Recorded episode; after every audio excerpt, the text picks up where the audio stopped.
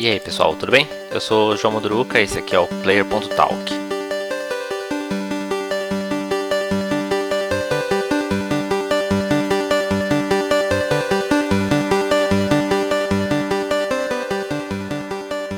Vamos começar nosso podcast semanal aqui de número 16.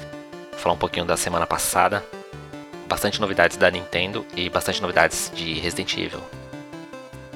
Então, falando sobre a Nintendo, ela apresentou a semana passada o Indie World Showcase, onde ela apresenta várias novidades de estúdios independentes que devem sair para o Switch nos próximos dias aí.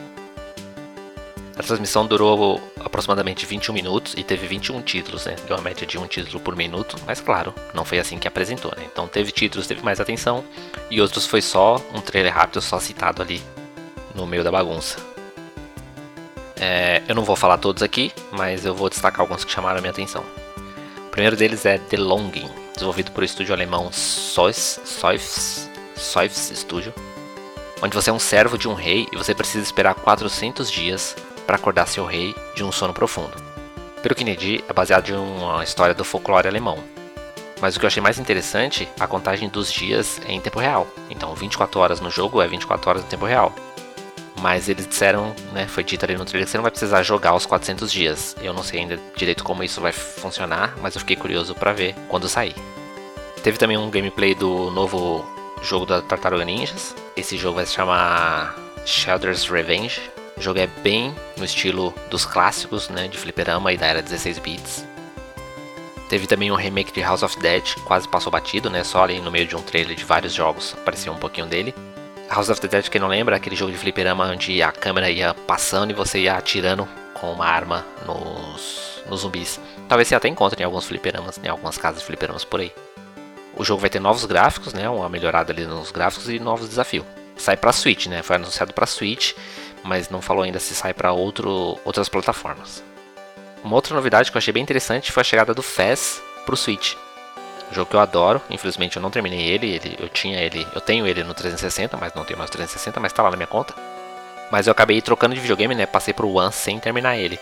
E ele nunca saiu na retrocompatibilidade, então não tem como jogar ele agora sem o videogame, sem né, o, o Xbox 360.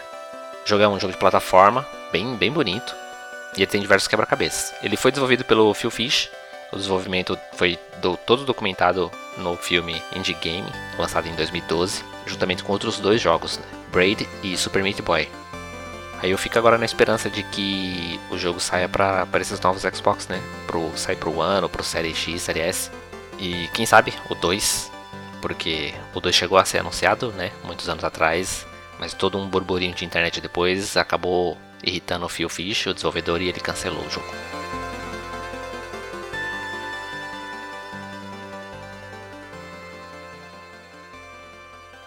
E sobre Resident Evil, no dia 15 teve o showcase, né, apresentado juntamente com o canal da PlayStation. Novidades sobre o oitavo jogo da série, o Village.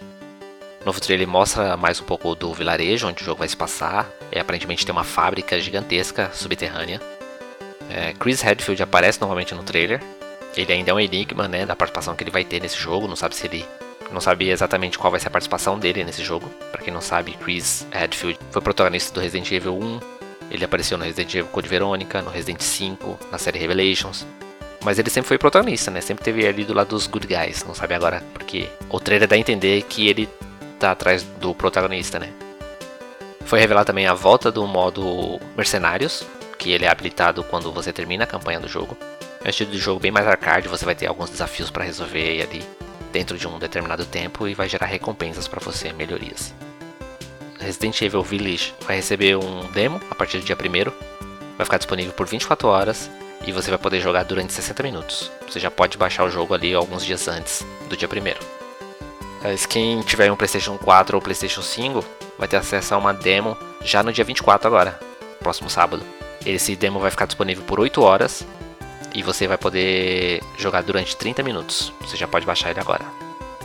Resident Evil Village tem lançamento para o dia 7 de maio e aí eu peço uma desculpa aqui pelo vacilo que no episódio 14 eu falei que sairia esse mês.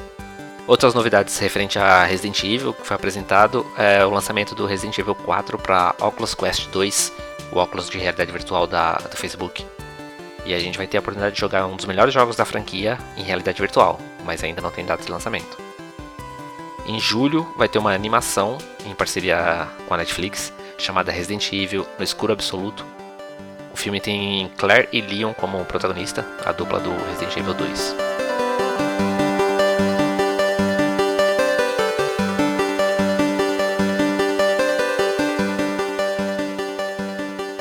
A Magazine Luiza anunciou na quarta-feira, dia 14, a compra do Jovem Nerd, maior plataforma multimídia voltada para público geek aqui do Brasil. O Jovem Nerd foi fundado em 2002 por Alexandre Ottoni, o Jovem Nerd, e Dave Pazos, que é o Azagal. Eles produzem conteúdo em diversas mídias, né? No YouTube, tem livros que eles já lançaram, tem o podcast, claramente, né? O Nerdcast, que é maior, um dos maiores podcasts do Brasil, que está no ar desde 2005 e já tem aí mais de 700 episódios.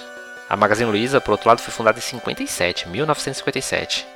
Só no último ano ela fez 11 aquisições, 2020, e esse ano, 2021, já fez 6 aquisições, contando aí com o Jovem Nerd. Pelo que foi dito pela dupla, é, Alexandre e o Azagal, eles seguem na direção da plataforma, focando principalmente em conteúdo, né, em produção de conteúdo, e eles se tornaram sócios da Magalu, da Magazine Luiza. Pode parecer estranho, né? A Magazine Luiza, uma loja de varejo, comprar o Jovem Nerd, que é um produto de conteúdo geek ainda, né?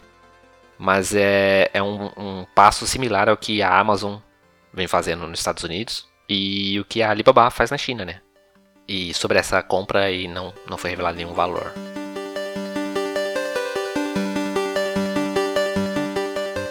E é isso por essa semana.